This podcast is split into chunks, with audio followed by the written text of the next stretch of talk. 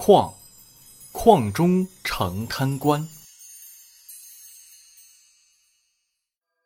启奏皇上，苏州府吏治腐败，本应上缴中央的赋税，久久拖欠，已达数百万之多。原知府已被革职查办，请皇上及早确定合适人选。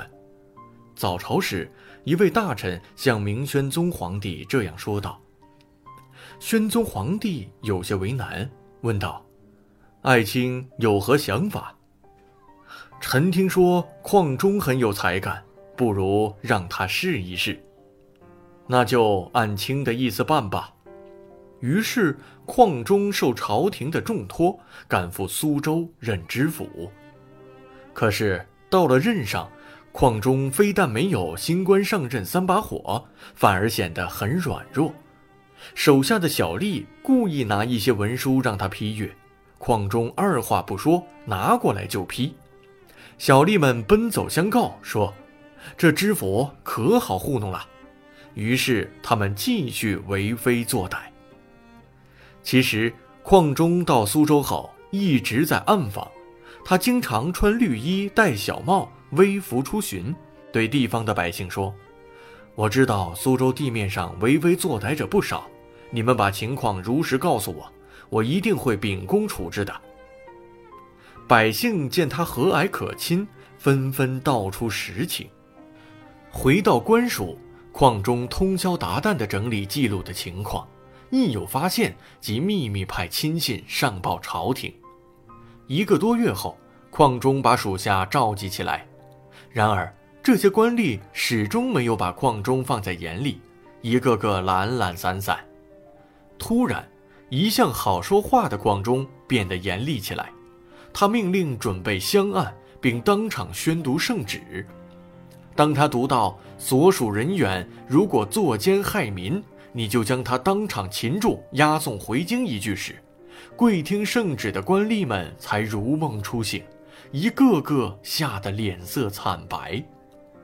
邝中猛然一拍惊堂木，指着一个官员说：“某年某月某日。”你收了一万两贿赂，又指着另一个说：“你也在某日受贿，没错吧？”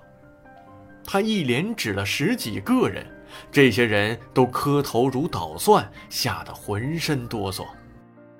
来人呐，将刚才所说的人拉出去，处以极刑。矿中大声宣布，那些人还没来得及喊饶命，就被拖出去了。从此。矿中威震百官群吏，老百姓奔走相告，称他为矿青天。后来，矿中因功绩卓越而被升官。他将要离开苏州府时，一夜之间，满城传唱起“矿太守民父母，众怀思因去后，愿复来养田叟”的民谣。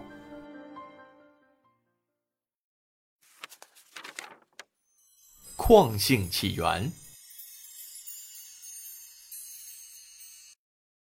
一，西周初年，舜的后人于公烈被封于矿地，今山东省境内，其后世子孙就以封地名为姓。